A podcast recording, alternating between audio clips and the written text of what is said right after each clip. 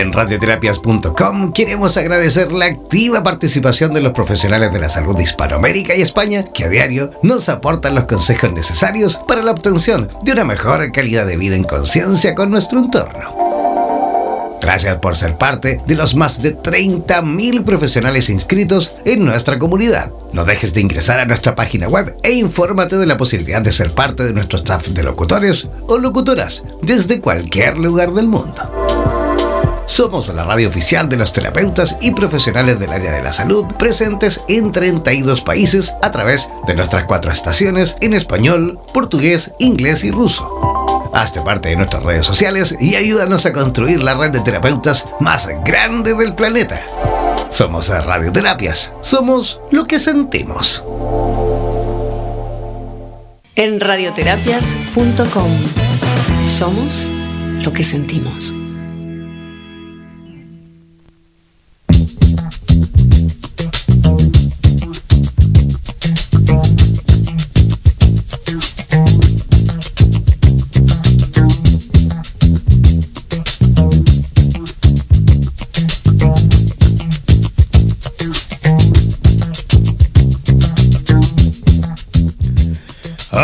Ya estamos en vivo y en directo, listos y dispuestos, comenzando este programa del día de hoy. Y no estoy solo, por supuesto, estoy como siempre, súper pero bien acompañado con la famosísima, famosísima Carla Corol. ¿Cómo estás, Carla? No te escucho, ¿qué pasa? A ver, espérame. A ver, a ver, háblame un poquito. No, a ver, ahora, ahora sí, ahora sí. Hola. Ahora sí. ¿Cómo estás? Ah, sí, bien, soy famosa, me estoy enterando. Sí, famosísima, famosísima. Al menos aquí en Chile eres famosísima. ¿Vale? Wow, bueno. Y en Argentina. Vamos a tener que ir a visitar allá el, desierto de Atacama. Obvio. No sé, Viña del Mar. Claro que sí, tienes que venirte a dar una vueltecita por aquí, ¿ah? por Chile. ¿Cómo están las cosas por allí en Argentina? ¿Cómo están las cosas por Santa Fe? Bien, por suerte un poco mejor. Acá en Santa Fe, en la provincia, ya hace varios días que no tenemos transmisión de COVID. ¿En serio? Eh, en la ciudad ya hace muchos días, casi dos semanas, eh, ya nos habilitaron a los psicólogos para que podamos volver al consultorio, así que ya estoy, como decís vos, más feliz que una lombriz, más... A gusto que un arbusto. Más a gusto que un arbusto. Muy contenta, pero bueno, hoy se vino el frío, así que bueno, eso calculo que complica un poco, porque viste que nosotros en esta parte, ustedes también obviamente, se nos viene el invierno y vamos a ver qué pasa. Y vamos a ver qué pasa. Carla Corol hoy está con un new look, por lo que vemos para todos los que nos siguen a través de la señal de Instagram Live, para todos los que nos ven en vivo y en directo. ¿Qué te hiciste hoy en el pelo? Ah, te amarraste el pelo. ¿No? Hice la trenza, que capaz que no se nota, y me, hice una colita, nada, nada, nada. Traté de arreglarme un poco. Te ves guapísima. Te queda bien así, ¿eh? Ay, de verdad, te queda súper bien así. Oye, hoy tenemos eh, un tema maravilloso y que por supuesto, afortunadamente también nos vamos a conversar con otra profesional, una tremenda profesional. Ella es psicóloga, está en conexión directa desde Chile, desde la zona central, tú dijiste Viña del Mar. Y bueno, ella está cerquita ahí en Concón, justamente ahí a un costado, pegadito Viña del Mar.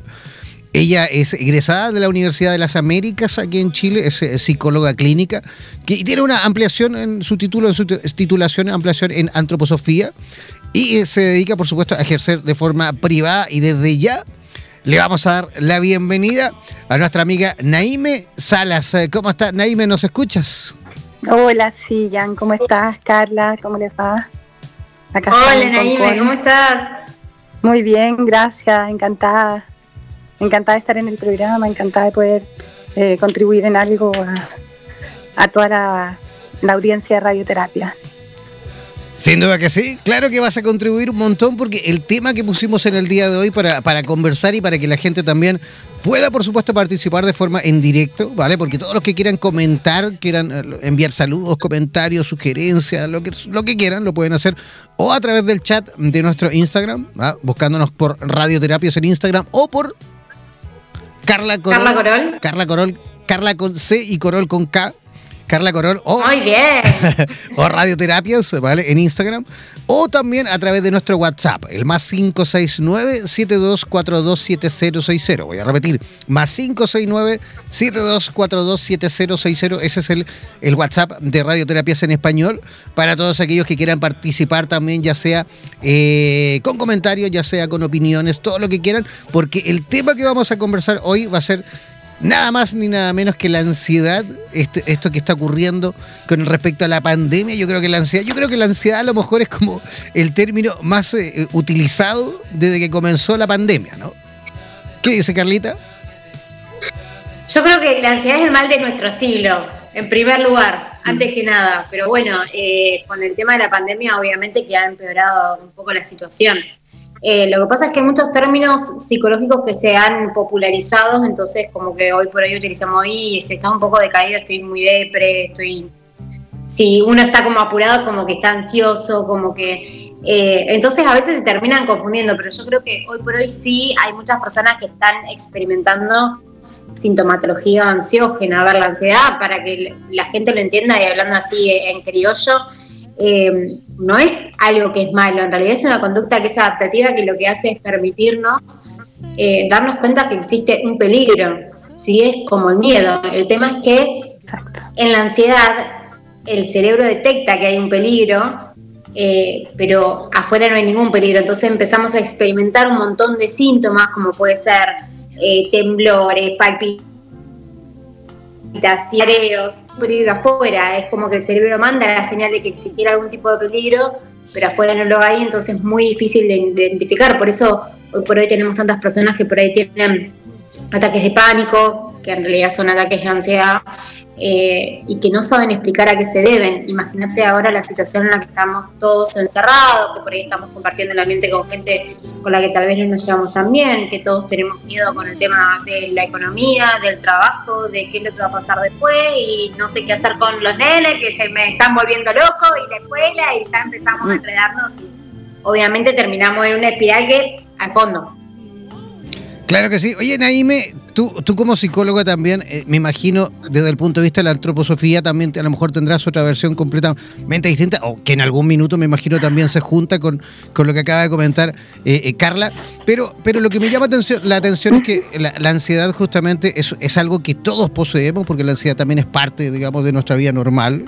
Todos en, cier- cierta medida y en algún momento de nuestro día a día. También vivimos procesos de ansiedad que yo creo, insisto, son, son, normales. Cuando yo creo que las cosas cambian, cuando las personas se, se obsesionan y a todo le encuentran, digamos, algo, ¿no? ¿Qué puedes decir tú con respecto a eso? Mira, eh, yo, bueno, siempre se juntan en algún lado diferentes teorías y la verdad es que la ansiedad es una respuesta adaptativa que nos permite movernos frente a un peligro, nos permite actuar, nos permite generar un espacio de motivación para poder realizar las tareas que realizamos normalmente, ¿ya? Pero creo que mirándolo desde, desde, el, desde el término de antroposofía o de esa visión, podríamos hablar un poco que tiene que ver con el tiempo y con, un- con, un, con una anticipación a, a un suceso que de pronto no, no necesariamente es real. Hay un objeto, hay, hay algo en la ansiedad, hay un objeto afuera, hay algo que me provoca un, un malestar, un malestar psicológico, un desasosiego. eh, hay una expresión siempre somática del cuerpo que predomina en, en- en- opresión, en estados fisiológicos que, que generalmente son displacenteros. Esto es cuando, cuando ya la, la ansiedad nos limita y no nos permite actuar. ¿Ya? Ahora, mirándole desde la antroposofía, yo pienso que tiene que ver un poco con el tiempo, con, el manejo eh, del tiempo, porque en el fondo siempre en, en cualquier ámbito de, situación de vivencia, hay una, una parte en donde está la esencia de lo que estoy viendo o, o de cómo yo como ser humano veo o valoro un- un evento o un estímulo externo, ¿ya? Y está el estímulo. En la ansiedad esto como que normalmente eh, va junto, ¿ya? No, no existe como la posibilidad de mirar desde afuera cuando yo estoy dentro de una conducta ansiosa, sino que hay todo un correlato fisiológico que me, me- me impide sentarme a pensar respecto a lo que hay afuera. Entonces, evidentemente, todo lo que tengo como creencias arraigadas o como patrones o, patrones neuronales que vienen desde mi infancia, me hacen actuar impulsivamente y hacer que este correlato fisiológico se active inmediatamente frente a un estímulo mínimo quizás. ¿Ya? Ahí es cuando la, conducta es más bien desadaptativa y nos, nos provoca ese displacer. Eh, Carla, eh, eh, de hecho, desde el punto de vista de la neurociencia se habla del cerebro reptiliano, ah, justamente como mm. nos hemos ido adaptando también, digamos, en el transcurso de, de, la historia de la humanidad, justamente adaptando todo, incluso hasta el cuerpo se ha ido adaptando, los molares, hay, molares que ya no existen porque justamente ya no somos carnívoros como antes, me refiero en el sentido propiamente tal de que antiguamente la, dentadura también estaba hecha justamente para solo satisfacerse por parte de la carne, en fin, hemos ido mutando en distintas formas y, me imagino también desde el punto de vista intelectual. Es quizás una persona ansiosa, eh, ¿cómo decirlo? Una persona que a lo mejor eh, eh, es Mm, inmadura en ese aspecto, digamos, de la evolución, que a lo mejor tiene muy activada esa parte, a lo mejor, de la defensa, de la autodefensa, está constantemente ahí alerta a una situación que puede ser por ahí una, una situación de, extremo peligro, que dices tú, Carla? O, me equivoco, porque yo no soy psicólogo, insisto, yo me dedico a preguntarle a usted, a tirarle la lengua a cada uno de ustedes para que ustedes vayan respondiendo. Claro, vos tirás nomás, vos tirás, es como yo dentro de poco te digo, a ver, te, tirame cuál es la presión arterial de una persona de 60 años. Claro, claro. No, no. Eh, a ver, ¿qué es lo que pasa con el tema de la ansiedad? No sé si es que hay un componente propiamente dicho genético o, no sé, de neurotransmisores, si se quiere decir. Sí. Si bien de obviamente, fisiológica. El tema es que una vez que se activó ya está, es como muy difícil desactivarlo porque es como que el cuerpo, digamos, lo almacena y es como que tiene esa memoria. Entonces, de repente, una persona que sufre de ansiedad, tal vez no está pasando absolutamente nada y está en una reunión lo más bien distendida y empieza con palpitaciones o empieza a sentirse mal y uno dice, pero no pasó nada, no pasó absolutamente nada. Yo creo que tiene que ver sobre todo con las herramientas que maneja uno, con la baja tolerancia a la frustración, con un montón de conductas que vamos aprendiendo o que nos han enseñado que son perniciosas tal vez para nosotros.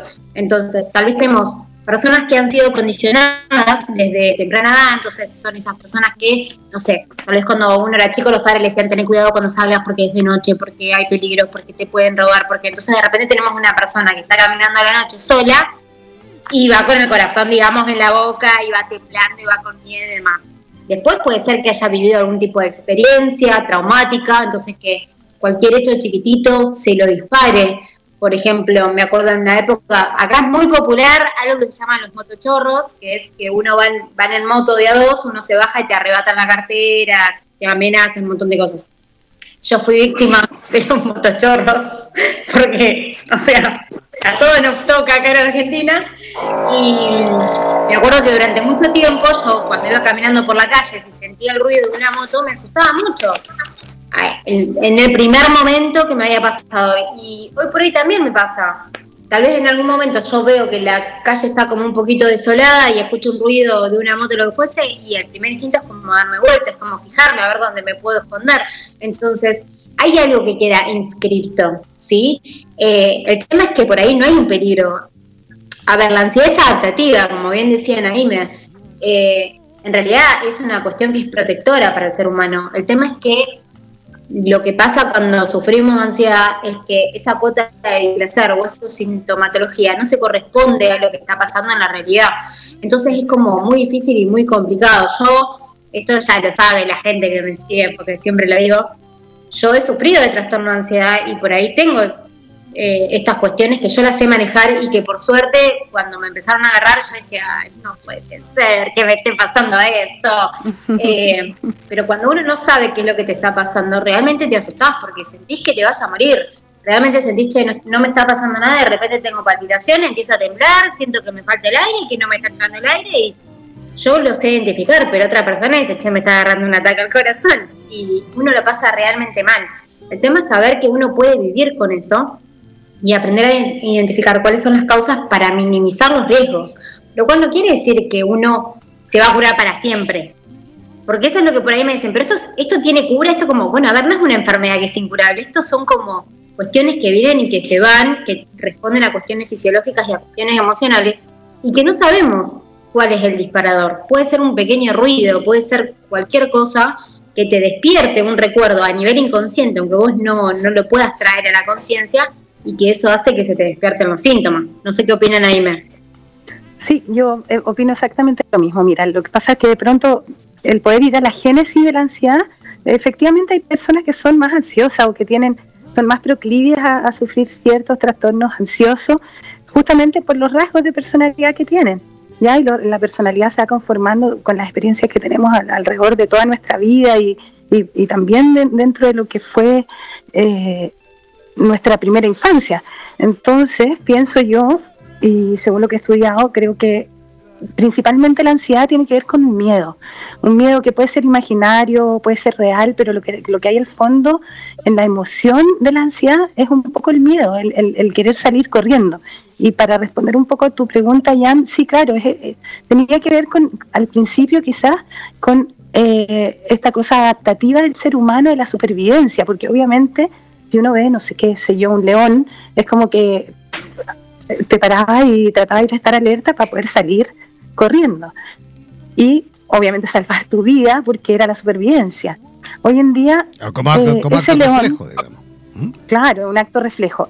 Hoy en día ese león o ese, ese peligro inminente que nosotros vemos llevándolo a la situación actual, evidentemente esto es lo que nos está pasando. Estamos en, en un tiempo de pandemia en donde quizás mucha gente no había vivido algo así.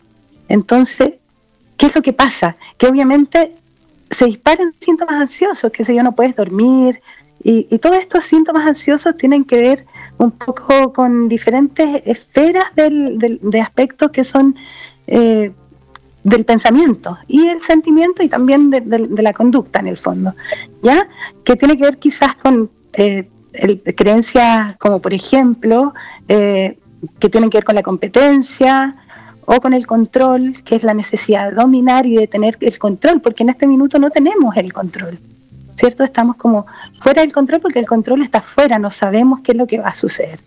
Entonces, Naime, pero, pero ¿Eh? Eh, esto va para las dos en realidad, pero, pero a ver, cuando uno se encuentra en situaciones, digamos, de, en la cual se, presenta la ansiedad, uno, uno, digamos, esto lo vive a modo de, de sudoraciones, temblores, eh, en fin, montón de signos y síntomas que uno, que uno siente ¿no? y, percibe. Exacto. También, pero por lo que tengo entendido, se liberan, eh, digamos, ciertas sustancias, ciertas hormonas, como el cortisol, por ejemplo, ¿vale?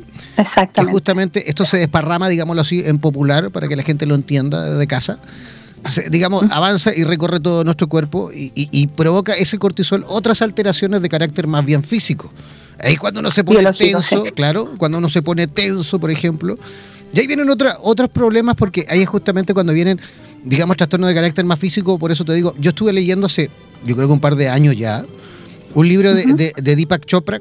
Y justamente él comentaba con respecto a eso, a la cantidad de patologías que existían eh, en, estos tiempos, que no existían antes, como por ejemplo la fibromialgia y muchas más, que son patologías, digamos, nuevas, y que han aparecido justamente por, por la situación de vida que estamos teniendo hoy en día, por el nivel de estrés que, vivimos hoy en día, por la forma de vida que tenemos, la alimentación y un montón de, situaciones más, pero, pero, sobre todo, pero sobre todo el estrés, ¿no? De, justamente ese estrés que vivimos constantemente y que provoca a lo mejor también esa, esa, circulación eh, o ese circular de, de, esta hormona que les comentaba, del cortisol y, de otras cosas más. ¿Qué opinas tú al respecto, Carla? Y de ahí le damos el paso nuevamente a Naime para, para que también se, se explaye. ¿Por qué me tirás a... Vos, hola, te ves conmigo, Jan, ¿eh? Me estás tirando toda pregunta de examen. Como un examen. Bueno, le damos, le, damos el pase a la IBE entonces que... No, no, no, sí, no, te, yo, yo, te lo puedo Ya está bien. te lo puedo damos una Vale, vale, vale. ¿Está bien? ¿Voy yo? No, no, Carla, vamos con Carla. No, el cortisol, a ver, se, sobre todo eh, es la hormona que se dispara cuando hay situaciones de estrés. Lo que explicó Naime es exactamente, y es el ejemplo que nos dan la facultad, que sea un león, obviamente uno va a querer huir. ¿Qué es lo que hace el cuerpo? Se prepara para la lucha o para la huida. ¿Y qué te hace hacer la ansiedad? Hace quedar paralizado. O sea, termina siendo una conducta que, si bien es adaptativa y es de preservación, termina siendo totalmente desadaptativa. Porque uno se queda anclado y encima no hay ningún peligro real. por lo general no existe un peligro real, porque vos decís, no, la verdad que yo eh, me desperté y tengo palpitaciones porque estoy escuchando que es la madrugada y hay alguien caminando por el techo. Y sí, es normal que te pase eso. El tema es cuando vos te despertás a la madrugada y no, hay, no escuchás ningún ruido, igual el corazón te va a mil y estás mirando y estás a la espera de ver si captás. Entonces, todo este sistema hormonal que pasa, todos estos neurotransmisores que se activan y todas estas hormonas y demás, causan un desgaste físico. Obviamente que causan un desgaste físico. Entonces, ¿qué es lo que pasa? Por ejemplo, una de las cuestiones básicas de la ansiedad, uno quiere dormir y tiene insomnio o bruxa a la noche, entonces al bruxar después está contracturado y le duele el cuello y le duele, entonces trae como repercusión un montón de otras cosas que tal vez uno no se da cuenta y no las va hilando hasta que está el problema, porque, a ver, esto es como todo. Yo siempre doy este ejemplo. Si vos vas en el auto y el auto te empieza a marcar la señal de que te estás por quedarse en nafta, te avisa. Vos si querés puedes seguir y en un momento el auto se va a parar. Con la ansiedad pasa exactamente lo mismo, es un síntoma. Por lo general nos manda señales antes de que se presente como un síndrome en general o como una patología propiamente dicha. Y un día me sentí medio mal, y un día me asusté, no sé por qué, y otro día, pero el tema es que le empezamos a prestar atención cuando se unen todos los síntomas o cuando tenemos un síntoma que realmente nos asusta pero por lo general nos manda señales antes. Lo que pasa es que nosotros hacemos como en el auto. Seguimos andando, seguimos andando. Bueno, ya me siento mejor, no voy a consultar al psicólogo, no voy a ir al médico, ya estoy mejor, ya estoy mejor, hasta que ahí se viene. ¿Naime? Sí. Sí, mira, yo estoy completamente de acuerdo, así es. Lo que pasa es que es un síntoma, a tomar lo que estaba diciendo Carla, es un síntoma de algo que, que, es un síntoma de algo que evidentemente es algo más profundo, que es algo que hay en donde hay un origen, evidentemente. Ya, el buscar el origen de aquello, para eso de pronto es necesaria alguna sesión de psicoterapia o algo, como para poder de repente, qué sé yo, eliminarlo o, o hacerlo consciente. ¿Ya? Eh, Ahora, el correlato fisiológico de la ansiedad al principio, claro, genera cortisol y todo este tema, pero es lo que te prepara para la vida, tomando lo que decía Carla. Pero, ¿qué pasa cuando esto se sostiene en el tiempo? Es ahí el problema. Cuando este, esta conducta es adaptativa para el organismo, porque la ansiedad es uno de los trastornos que es más desadaptativo para el organismo porque biológicamente te puede provocar muchísimas enfermedades, qué sé yo, los triglicéridos altos, la tensión arterial eh, y conductualmente una serie de manifestaciones que te pueden evidentemente transformar la vida. Cuando esto pasa el límite es cuando realmente uno lo, lo, logra entender y dice, bueno, algo está pasando. Normalmente se confunde mucho la ansiedad con el que, también es un trastorno ansioso, con la angustia, con, la, con, el, con el ataque de pánico, por decirlo de alguna manera. No es lo mismo ansiedad que ataque de pánico. El ataque de pánico es el correlato fisiológico en donde el miedo tiene que ver con el miedo a la muerte. Es como que algo me está pasando en el cuerpo, el cuerpo me avisa que me estoy muriendo, ¿ya? Que estoy experimentando que, que mi cuerpo ya no da más. En cambio, hay muchas manifestaciones de la ansiedad a, través de diferentes otros trastornos que tienen que ver, como por ejemplo el miedo a salir, que yo creo que a muchas personas quizás les puede pasar ahora, el miedo a salir, el miedo a que me toquen, de hecho hay muchos, no sé, muchos memes muy divertidos que uno se ríe, pero que realmente creo que a todos nos está pasando un poco esto de no querer eh, tocar nada por, por, miedo al contagio. Eso también es un, es un, síntoma ansioso. De hecho, Naimi, en, en Instagram en este preciso instante, Nati Brindisi no, nos comenta justamente que ella, con la situación que estamos viviendo, por supuesto, como pandemia, dice que por la noche ella está viviendo eh, procesos de ansiedad, de miedo. Pregunta el por qué, dice que cada noche ella lo vive constantemente.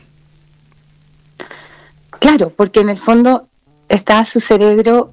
Mira, la ansiedad es como una especie de jadeo interno, de una especie de rumiación de un pensamiento eh, de miedo, de, de, en donde tú estás, sientes que algo te va a pasar. Entonces, en el fondo, la única forma de poder llevar a cabo una, una intervención al respecto es poder tener la, la capacidad de detenerte y, y tomar un tiempo y pensar. De esto hay, bueno, hay varias técnicas para poder tratar la ansiedad. Yo creo que lo vamos a hablar en un rato más de eso, pero, pero el estado de agitación eh, puede venir en cualquier minuto, en la noche, a mediodía, y de pronto, cuando, pasa el, el, el, digamos, el, el arousal, en donde la ansiedad ya viene a ser eh, mala, por decirlo de alguna manera, es cuando tú te das cuenta de que ya toda tu vida está completamente agitada y cuando ya no lo puedes manejar.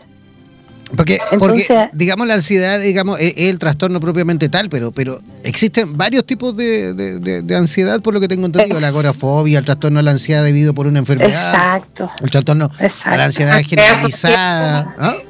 ¿Calita? La ansiedad social. La ansiedad que se corta, disculpa. Eso vamos a tener mucho ahora cuando salgamos. ¿Cuál es que se cortó cuando dijiste la ansiedad qué? La ansiedad social, que ahora vamos a tener bastante cuando vamos a salir esto de que si nos juntamos, no nos juntamos, que si uno tomó las medidas de precaución, no las tomó, entonces no, prefiero quedarme en mi casa, mejor me quedo encerrado, no salgo, no. Es verdad, es verdad. ¿Cuál es? Claro, es como... Adelante. Perdona, es, como, es como un miedo crónico que se mantiene como en ausencia de una, de una amenaza directa en el fondo. ¿Ya? Es un correlato psicológico que, o fisiológico que es habitual del estrés. Lo que pasa es que ¿Qué pasa cuando tenemos estrés sostenido, por ejemplo? ¿Qué es lo que quizás vamos a tener mucho ahora? Eh, cuando tenemos estrés sostenido y en realidad esto se sostiene en el tiempo, pronto puede generar también y, caer en una depresión. ¿ya? Entonces es súper importante leer las señales tempranas para poder actuar y para poder hacer algo. Perfecto. Carlita, tenemos ahí un comentario que, viene eh, entrando por, por Instagram, si quieres tú leerlo también, el último que está abajo. Buenas noches, yo quería comentar que estoy pasando por problemas de ansiedad, tristeza y muchos cambios de humor continuamente. Particularmente muchos días me siento mal y con mucha confusión. A ver, tenemos que entender esto, creo que es eh, emociones que estamos experimentando todos porque es una situación que es totalmente nueva todo lo que es nuevo y todo lo que es desconocido trae una cuota de ansiedad, porque es una cuestión nuevamente adaptativa. El problema es cuando traspasa los límites de lo adaptativo y comienza a convertirse en algo que es problemático, que causa mucho displacer, que trae mucho malestar, cuando uno no entiende qué es lo que le está pasando, cuando uno piensa realmente que, está ante situaciones graves, porque también pasa esto, a ver, a veces vienen y me dicen, no, porque yo para mí tengo ansiedad porque me duele un poquito el pecho y también nosotros como profesionales de la salud tenemos que ser responsables y decirle, che, bueno, a ver, puede ser, pero por duda descartemos también lo médico. Yo creo que esta situación que trae tantas incertidumbres, que no sabemos qué es lo que va a pasar con absolutamente nada. Entonces tal vez nos dicen, por ejemplo, acá, en Argentina o particularmente en Santa Fe donde yo estoy, bueno, hace X cantidad de días que no hay casos, entonces venimos haciendo las cosas bien, entonces podemos empezar a liberar un poco el comercio, podemos liberar los autónomos, etcétera, etcétera. Pero de repente yo estuve dos meses parada y tengo que empezar a volver a generar lo que yo ya tenía antes. Entonces, de repente mi salud ya no es una preocupación como tal vez era en un principio, pero mi cabeza se está yendo en cómo voy a hacer para recuperar la plata, cómo voy a hacer para tener un sueldo, cómo voy a hacer para pagar lo que tengo que pagar, porque ya empezó un nuevo mes, cómo voy a hacer. Entonces, estas cuestiones de que, que todavía no llegaron son las que disparan la ansiedad, porque no me acuerdo quién lo dijo, no voy a mentir, pero hay una frase que dice que como que la depresión es un exceso de pasado y la ansiedad es un exceso de futuro. es como eso que no sabemos qué va a pasar, pero vamos sufriendo a cuota, ¿viste? Vamos como arrastrándonos, ¿y qué va a venir después? Y ya llegó la fecha, y bueno, y pasé, ¿y ahora qué es lo que va a venir? Es como que estamos sufriendo, sufriendo, sufriendo, porque hay una imposibilidad, sobre todo en esta sociedad occidental, de poder anclarnos en el aquí, en el ahora. La ansiedad tiene que ver mucho con eso, digamos, con detectar peligros afuera, porque nuestra imaginación se va y se dispara, incluso sin que nosotros seamos conscientes. A veces, no sé, se cayó una lapicera y eso activó a nivel inconsciente un recuerdo de vaya Dios a saber cuándo y se te disparó la ansiedad y vos no entendés qué es lo que te está pasando. Entonces es muy difícil cuando uno siente que el cuerpo te está como traicionando. Lo digo yo que he tenido síntomas de ansiedad, está bueno. Eh, pero bueno, también está bueno entender que, que puede pasar y que no pasa absolutamente nada, que no te vas a morir, que está bueno experimentarlo en el sentido de decir, me está pasando esto. De, hacerse consciente. Yo, claro, para darme cuenta que me está pasando que pase más rápido, me estoy dando cuenta que estoy temblando, entonces me siento, me tranquilizo, trato de hacer técnicas de, respiración o de relajación para bajar. Y me preguntan, ¿pero qué te pasó? ¿Te pasó algo? ¿Pero te asustaste por algo? ¿Pero te dijeron algo? No, no sé qué me pasó, se disparó. Pero lo bueno es que yo puedo aprender a controlarla, porque hay algo que yo siempre digo y es que nosotros tenemos el poder o la potestad de controlar nuestras emociones. Que las emociones no nos manejan a nosotros. Cuando nosotros dejamos que la ansiedad nos coma en cierta manera, estamos dejando que la ansiedad tome las riendas o que sea el conductor de esta nave, cuando en realidad nosotros tendríamos que poder conducirla. Pero cuando pasa eso, me de desesperar, ¿no? decirle, bueno, a ver, sentate de copiloto, que yo me voy a sentar a charlar con vos, a ver qué es lo que pasa, te voy a prestar atención, porque esto pasa mucho, no. Quiero que se me pasen rápido los síntomas y lo que hago es perpetuarlo. Naime, eh, Carla, bueno, yo creo que todos hemos vivido, desde que comenzó esta crisis sanitaria, todos hemos vivido algún cuadro, alguna crisis, digamos, eh, de carácter ansioso. Yo, tú, todo el mundo hemos, hemos pasado al menos por, por algún instante en el cual nos hemos sentido raro, nos hemos sentido, lógicamente, súper preocupados de, una, de no contagiarte, otra, de no contagiar, porque a lo mejor yo tengo COVID, no tengo ningún signo, ningún síntoma, pero contagio a mi madre, contagio a alguien que sí realmente puede tener digamos, otras consecuencias. Y también la ansiedad de, eso, de no saber qué va a pasar conmigo mañana. ¿Cómo voy a, como decía Carlita, cómo voy a sobrevivir? ¿Cómo voy a pagar mis deudas? ¿Cómo voy a alimentarme? En fin, o sea, no somos el Dalai Lama, ¿no? Yo creo que todos en alguna, en alguna etapa, en alguna situación hemos vivido, por supuesto, una situación como esa, ¿o no, Naime? Sí, claro, yo pienso que todos, todos, sin igual, de, eh, yo creo que nos ha tocado esto pero sin embargo, importante, yo pienso a la hora de, saber que estoy pasando por un proceso ansioso, es el poder detenerme y poder mirar aquello, poder observar un poco mis pensamientos. El mindfulness es una técnica que nos permite eh, entrar en una reflexión interna que, que nos hace observar, nos hace observarnos a nosotros mismos, observar afuera y, poder darte cuenta eh, realmente, o sea, porque si bien es cierto, de realmente el nivel, el nivel en el que yo estoy eh, ahí en el objeto, en lo que me pasa, en qué es lo que voy a hacer mañana, en cómo voy a trabajar, en cómo voy a pagar las cuentas, por ejemplo, ¿ya? Pero lo importante finalmente es saber que esto nos está pasando a todos, primero, no, no me está pasando solo a mí, entonces está afuera, ya es algo con lo que tengo que convivir. Pero ¿cómo lo hago entonces si quiero dormir, quiero descansar? Bueno, de pronto yo pienso que el, tener un espacio de quietud interna y poder tener un, poco de reflexión eh, nos permite tener como un poco más de objetividad, objetivar eso que nos pasa. El poder objetivarlo es poder ponerlo afuera y mirarlo y darte cuenta efectivamente eh, si es real, imaginario o si realmente puedo actuar de otra manera simplemente. Porque a mí me ha pasado que me ha tocado atender gente en esta época y de verdad ah, la ansiedad no, te permite pensar bien, te, cierra el, te cierra las posibilidades. Lo que hace es como encerrarte en una burbuja de miedo y mientras más encerrados están en esa burbuja de miedo, menos, menos puedes salir a la superficie.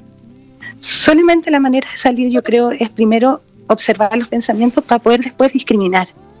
Creo que eso es súper importante. Bueno, la antroposofía habla mucho del pensamiento materialista versus, el, por ejemplo, el pensamiento científico espiritual. Y habla de que el pensamiento materialista, que es todo lo que nos tiene en ansiedad finalmente, eh, porque tiene que ver todo con, cosas materiales más que como yo estoy, porque si, si nos sentamos y vemos que tenemos alrededor a nuestra familia, por ejemplo, y que estamos todos bien, a pesar de que no podemos salir, tenemos una oportunidad maravillosa de poder compartir con el otro, como no habíamos compartido hace tiempo. Entonces, sí tenemos un regalo. Entonces, si podemos y nos podemos centrar en ver el regalo que esto nos trae, probablemente es muy fácil que los sentimientos ansiosos bajen. Eh, eh, sin duda que e, es, es, una materia, o mejor dicho, es una herramienta maravillosa el mindfulness, que de hecho la Carlita también escapa en eso. ¿ah? ¿Sí o no, Carla? Tú también te dedicas a, esa técnica, ¿no? Sí, sí, tengo, tengo formación en mindfulness. ¿Cómo, cómo lo, aplicas tú y cómo, cómo a lo mejor podemos eh, aportar en cuanto a que las personas que nos escuchan a través de Radioterapias en Español y también los que nos ven a través del, del Instagram Live, cómo podríamos a lo mejor indicar esas primeras pinceladas justamente para que ellos vayan utilizando dando sus primeros pasos? Bueno, en primer lugar es obviamente, a ver, siempre está pasando, somos seres humanos, que somos seres vulnerables, que somos seres falibles, entonces poder entender y aceptar que nos está pasando lo que nos está pasando, porque yo creo que los seres humanos somos grandes artistas a la hora de mentirnos a nosotros mismos. No, no me pasa nada, estoy bien, estoy perfecto, esto no me puede estar pasando a mí, esto le pasa al otro, yo no voy a psicólogo si vuelvo para lo loco, no necesito nada, no necesito ayuda. Entonces, en primer lugar, aceptarlo. Por ahí justo tiraron una pregunta acerca de qué se hace con los pensamientos negativos. Yo siempre hablo de sentarse a conversar con los demonios, como te decía hoy, bueno, vení, sentate de copiloto y charlemos, porque cuando nosotros queremos desalojar de nuestra cabeza un pensamiento es como que viene con más fuerza. El mindfulness es lo que se llama la meditación, pero científica. Justamente fue desarrollado en base al estudio de monjes budistas y de cómo lograban ellos calmar o cómo lograban tener su mente en blanco, que hoy por hoy nos damos cuenta que excepto un meditador con horas y horas y años de meditación, es imposible que nosotros tengamos la cabeza o la mente en blanco. Cuando te dicen, poner la mente en blanco, es complicado, no es fácil, o sea, hay que saber que eso no te va a salir, no, no hay magia, o sea, necesitas de práctica, cerrar los ojos, centrarte en vos, pero a mí me sirve mucho tratar de pensar, bueno, ¿qué es lo que me está pasando? Y no asustarme. Cuando estoy así, empiezo a temblar, lo primero que pienso es que hoy comí, porque a veces ando tan enloquecida que me paso comida, ahora no, pero cuando trabajo y todo, y empiezo a temblar y digo, che, hoy comí, y si empiezo al rato, o sea, yo empiezo primero a temblar y después empezar a dar palpitaciones. Si empiezan a dar palpitaciones me doy cuenta que estoy con la cuestión ansiógena. Entonces digo, bueno, a ver, me siento, ¿qué me está pasando? Trato de tomar contacto con mis emociones, contacto con mis síntomas, por más que no son síntomas agradables, porque cuando yo me presto atención, los calmo. Es como que vos le dieras de comer a las fieras que están muertas de hambre. Los calmo, le presto atención, no trato de desalojarlo de mi mente, trato de concentrarme en la respiración, de prestar atención a lo que estoy viendo en este momento, ¿sí?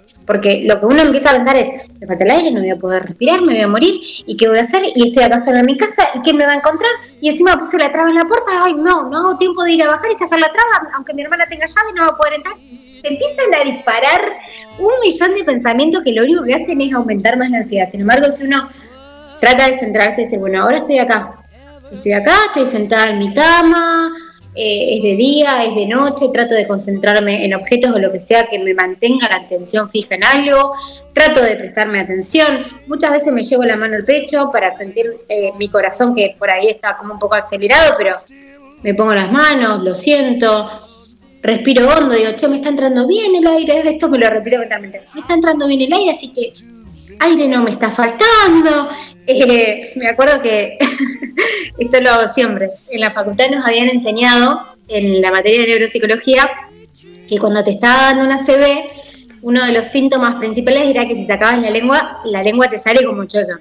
Entonces a veces yo, por ahí que también sufro de migrañas y demás, y que uno ya piensa como lo peor del mundo, ¿viste? Me voy a morir, saco la lengua Pero son conductas por ahí eh, contrafóbicas, se llaman en psicología, que te ayudan a mantener la ansiedad en raya. Yo después me termino riendo de lo ridícula que soy, pero es la manera que yo encontré de poder controlarlo, porque también hay que entender esto, no hay fórmulas mágicas ni cosas que le funcionen a todos por igual. Entonces yo te puedo decir, y hace meditación, hace yoga, hace mindfulness, vamos a hacer unos ejercicios de respiración, vamos a hacer una exposición a la imaginación, que es imaginarte aquellas cosas que tienes miedo para ver hasta dónde sube ansiedad. Y capaz que esa persona no le sirve. Es como que hay que ir encontrando qué receta es correcta para cada paciente. Somos como muy artesanos los psicólogos, tenemos como una base. Pero después tenemos que ir viendo a ver cómo encaja en la personalidad de cada sujeto. Además que, eh, Naime, también eh, es importante que la gente sepa que, que, muchas veces para poder comenzar a lo mejor las primeras prácticas meditativas, las primeras prácticas de mindfulness, no es necesario ponerse en posición de loto, de, mm. intentar levitar en, el aire, de poner, como decía Carlita, la mente en blanco. No, no, no, simplemente eh, la idea fundamental es que tu mente se, se concentre, digamos, en una sola cosa, ¿no? Por ejemplo, por eso, justamente te dicen que te, concentres en tu respiración, porque ya en concentrarse en tu respiración estás poniendo tu atención en solo una cosa, ¿no? Bueno, es que ahí, en, en el tema de la respiración, eso es la clave. Mira, yo sé que no hay quizás eh, recetas para todo el mundo, pero hay algo que es súper clave. La respiración eh, eh, es, la, es la única posibilidad que nosotros tenemos si nosotros logramos hacer una buena respiración de poder bajar los síntomas fisiológicos ansiosos. Porque cuando tú aprendes a respirar y respiras con calma, inspirando en tres tiempos y expirando en seis, por ejemplo, tú te vas a dar cuenta que tu latido cardíaco va a cambiar. O sea, eso para cualquier persona que tenga un correlato fisiológico alto de ansiedad va a servir. Detenerse solamente a respirar profundo y expirar en el doble de tiempo. Eso ya es una técnica infalible. Y de hecho, de hecho que si, si agrego ahí como, como un apéndice eso mismo, de hecho, algo tan simple como el respirar no sabemos hacer.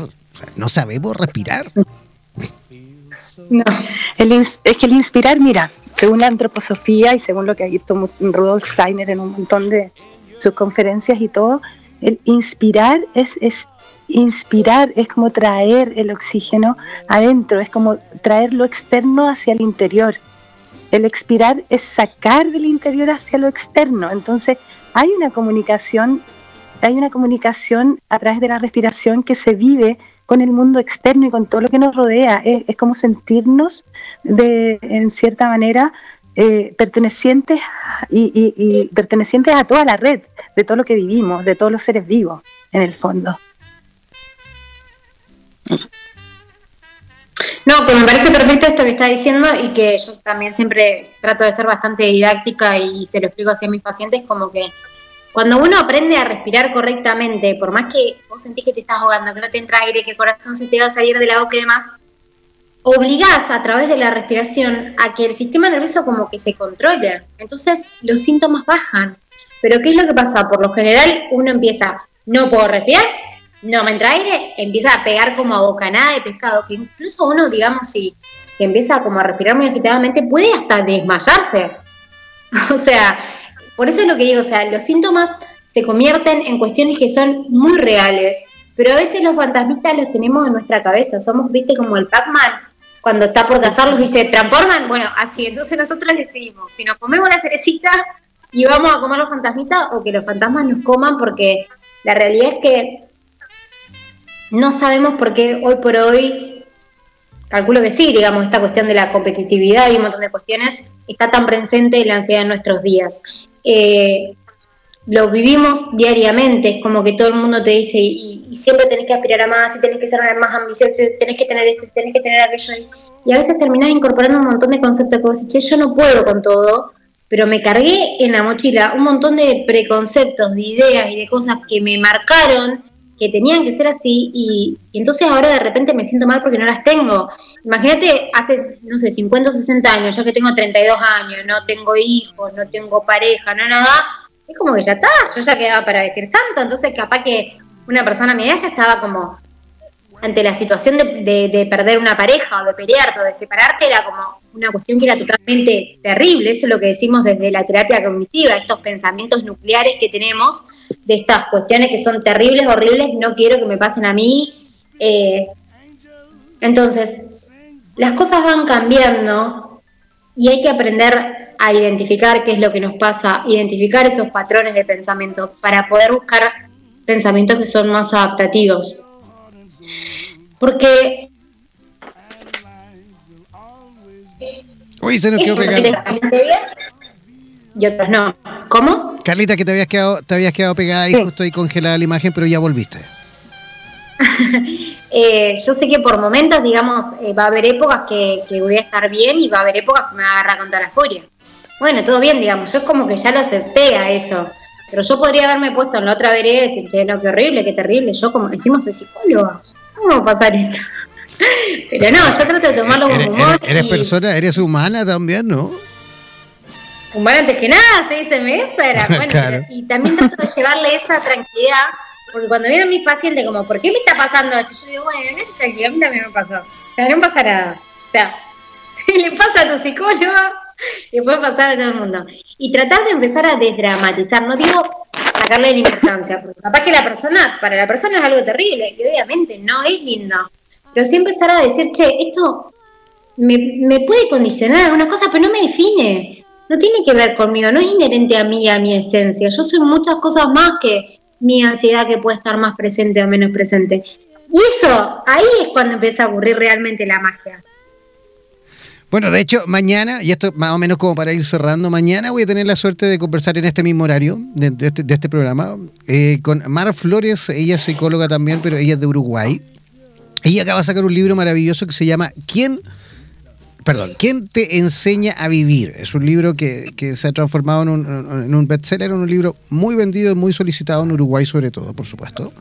Y con ella voy a estar conversando justamente de, la ansiedad, de trastorno de ansiedad, de depresiones y un montón de situaciones, digamos, que se están viviendo justamente en, este tiempo de, confinamiento y sobre todo con, el tema de la pandemia y el temor a todo esto. Así que en el mismo horario, en este mismo horario mañana, también a través de, Instagram Live y también a través de la señal en español de radioterapias en español, ¿vale?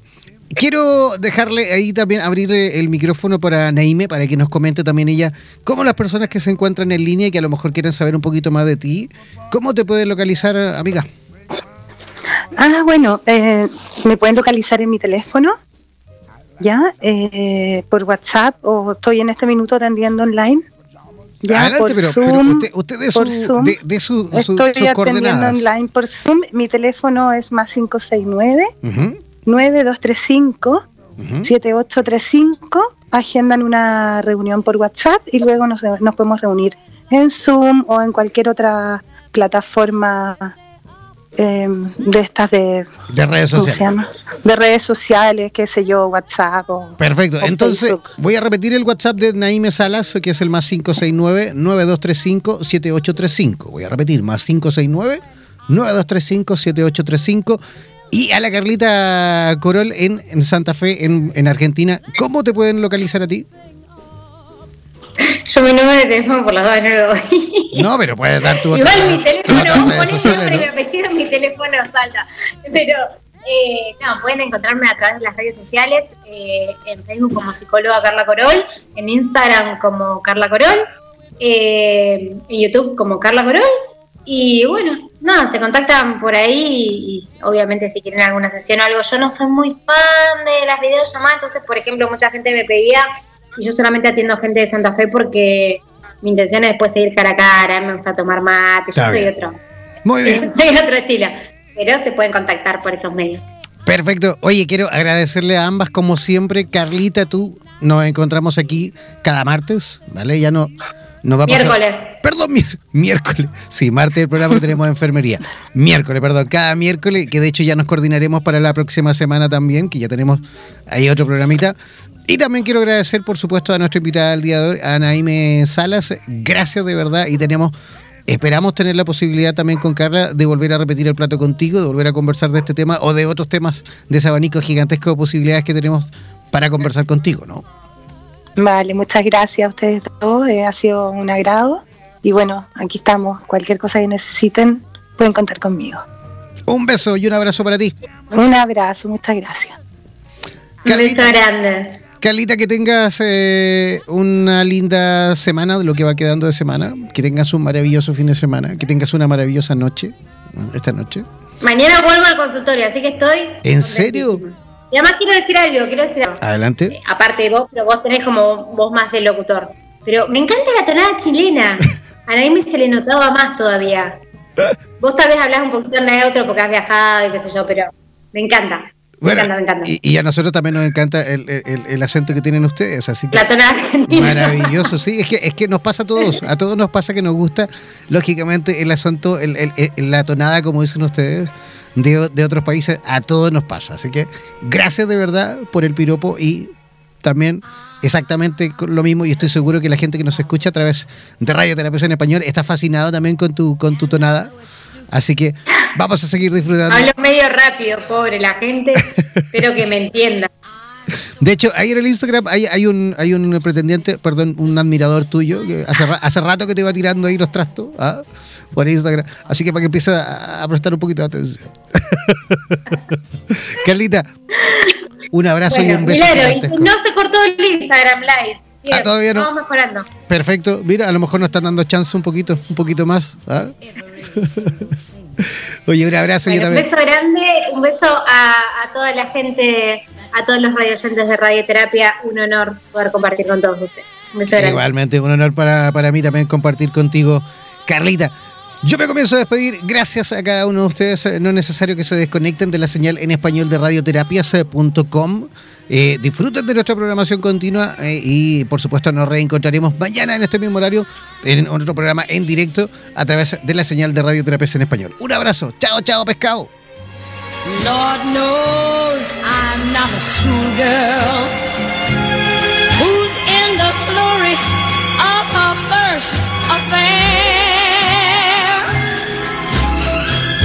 Will it ever cloy?